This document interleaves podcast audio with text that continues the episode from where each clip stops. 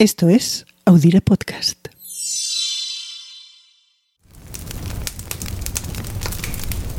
Toda la obra de Erasmo de Rotterdam. Los ensayos de Michel de Montaigne. La crítica de la razón pura de Immanuel Kant. Los miserables de Victor Hugo. Madame Bovary de Gustave de Flaubert.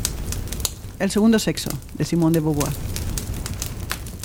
Estos son seis de los más de 4.000 libros que llegaron a estar prohibidos por la Iglesia Católica durante los tres siglos en los que estuvo vigente el Index Librorum Prohibitorum, o lo que es lo mismo, el índice de los libros prohibidos. Y en este episodio vamos a hablar de libros prohibidos y de las razones detrás de estas censuras, que no hacen otra cosa más que empobrecer el pensamiento crítico de las sociedades que las padecen. Y lo hacemos en recuerdo de una semana como hoy, hace 56 años. Sí, una semana como esta. Hace 56 años, el Vaticano decidió poner punto y final a la actualización que periódicamente hacía de esa lista interminable de lecturas prohibidas. Ese cambio en política no quería decir que pasase a considerar que las obras contenidas hasta entonces en el índice del oprobio fueran morales. No, todo lo contrario, seguían siendo inmorales. Pero a partir de ese momento, su lectura ya no estaba castigada con la excomunión.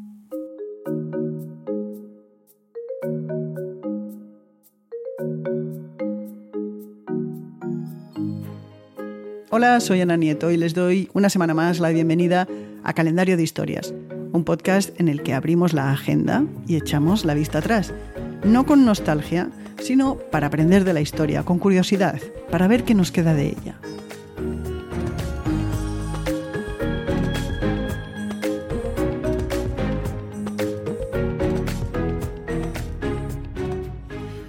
Cuando en 1440 Johannes Gutenberg presentó al mundo la imprenta, poco se imaginaba que para la jerarquía cristiana su invento equivalía a la llave que abría la caja de Pandora. La palabra escrita quedaba ya al alcance de todo el que supiera leer. El conocimiento y el pensamiento crítico se democratizaba un poquito en la sociedad, la europea, que en su mayor parte entonces era analfabeta.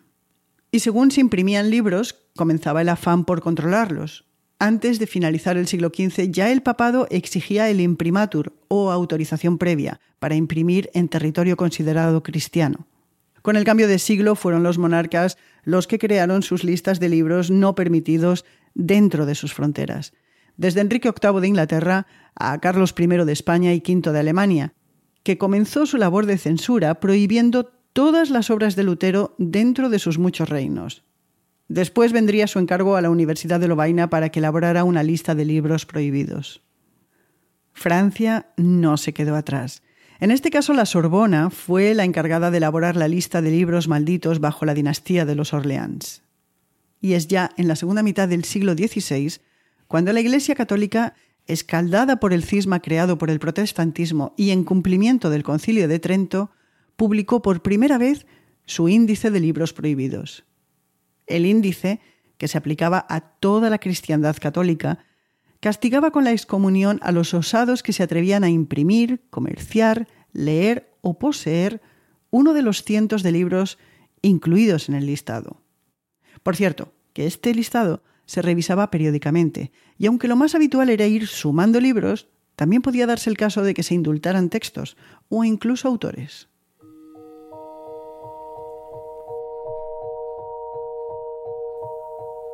Las razones que aterrizaban un libro en el índice podían ser muy variadas, pero lo cierto es que la temática sexual auguraba siempre un futuro bastante complicado. Ese fue el caso de Imodi, conocido también como Los 16 Placeres. Era una colección de grabados con escenas eróticas o incluso erótico-pornográficas que fue destruido por completo. A pesar de ese percance, el grabador insistió, y con un giro a la historia, no solo volvió a grabar las pecaminosas escenas, sino que las acompañó de sonetos de alto contenido carnal escritas por el poeta Pietro Arentino. Aunque la Iglesia intentó de nuevo su eliminación, esta vez coleccionistas y libreros con dobles vidas consiguieron salvar algunas partes de esa segunda edición que ha llegado a nuestros días. Pero no solo era el sexo lo que preocupaba a los censores vaticanos, también la herejía, lo que aterrizó a Lutero de lleno en la lista de lo prohibido el ser anticatólico o ateo, como en el caso de Marx o Nietzsche, y también desafíos a la doctrina, como el caso de Copérnico y de su De Revolutionibus, donde aseguraba que el Sol estaba fijo y la Tierra era la que giraba alrededor de su estrella, algo que estuvo prohibido hasta ya entrado el siglo XIX. En el índice ocuparon un lugar prominente los filósofos.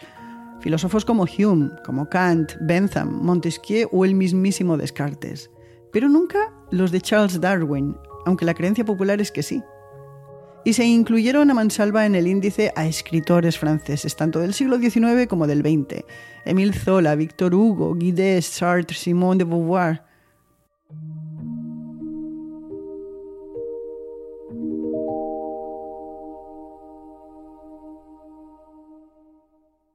A pesar de que, como ya dijimos, el índice de los libros prohibidos aplicaba a todos los países de la cristiandad católica, desde Canadá a Italia, pasando por las colonias europeas de ultramar, lo cierto es que la Inquisición española decidió tener su propio índice.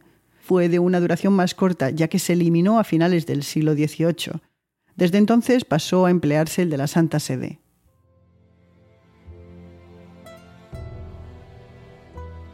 Del índice español hay que resaltar que fue numeroso, afectando a más de 2.000 obras y poniendo el acento, por supuesto, en obras en castellano. Ignoró por completo a las novelas de caballerías, pero se cebó con el teatro del siglo XVI y con una novela que hoy es considerada como una de las grandes clásicas en castellano, El Lazarillo de Tormes. También obligó a expurgar algunas obras de Tirso de Molina y nada más ni nada menos que las de Calderón de la Barca. En cuanto a la Celestina de Fernando de Rojas, Sorprendentemente, tuvo bula eclesiástica hasta el último índice de libros prohibidos de la Inquisición, el de 1790. Ahí se incorporó. El que nunca se incluyó, ¿adivinan cuál? Fue el de Revolutionibus, de Copérnico. Curioso, ¿no?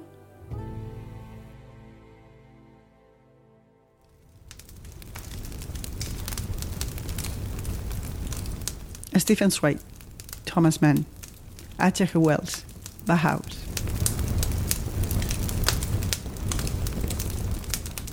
Era ya el siglo XX cuando el ímpetu por prohibir libros para controlar pensamientos llegó a uno de sus puntos álgidos, y lo hizo en dos dictaduras de ideologías muy diferentes. Primero, cronológicamente hablando, la Alemania nazi, era 1933 cuando se organizó una gran quema de libros por todo el país el 10 de mayo y que se completó con docenas de hogueras el 21 de junio. Ardieron cientos de miles de libros. Los juzgados como pacifistas o defensores del arte decadente, los sexualmente explícitos y los considerados democráticos o liberales, los escritos por traidores, emigrantes o judíos, todos los que según la élite nazi degradaban la pureza alemana.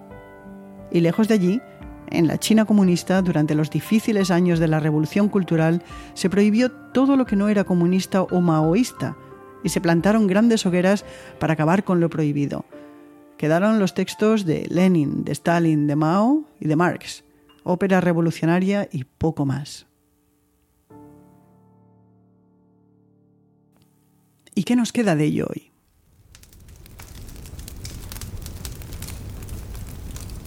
Harry Potter, Las aventuras de Huckleberry Finn, Matar a un ruiseñor, Ojos azules de Toni Morrison, Los Juegos del Hambre. Queremos llevar el foco a Estados Unidos, el país que en uno de los versos de su himno habla de que son la tierra de la libertad.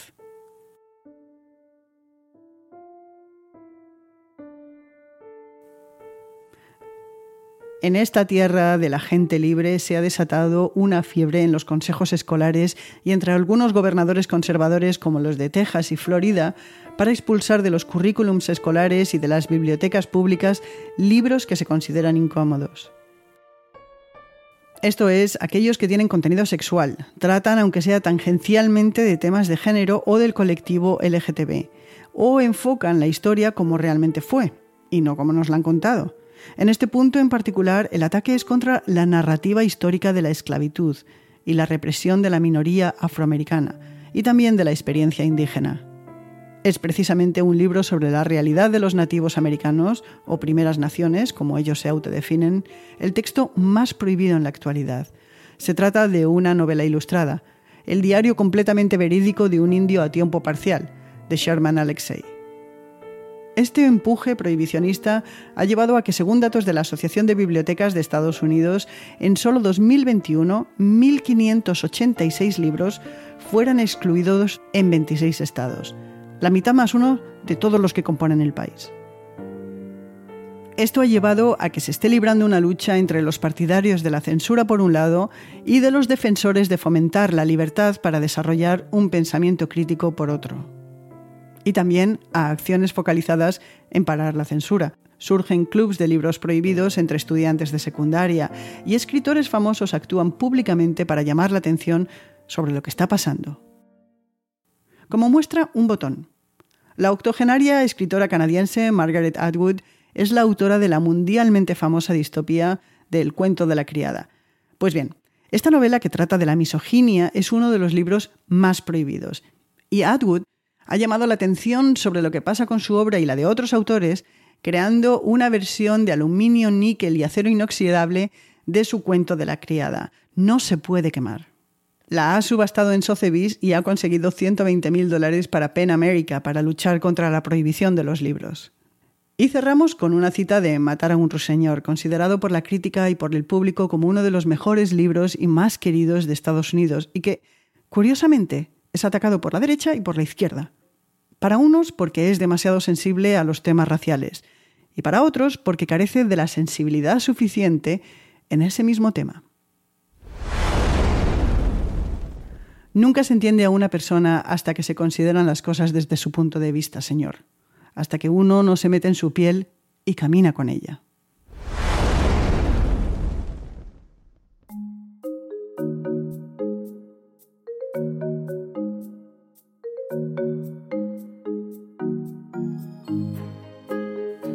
Nos despedimos por hoy. Calendario de Historias es una producción de Audire Podcast y Audire Podcast somos dos. María Luz Rodríguez, que desde Urense escribe, edita, produce y monta este calendario de historias y yo soy Ana Nieto y vuelvo a pedirlos que si les gusta lo que hacemos, nos den una estrellita en Spotify o un corazón en Evox, ya saben, un comentario amable en Apple. Volvemos en una semana. Cuídense.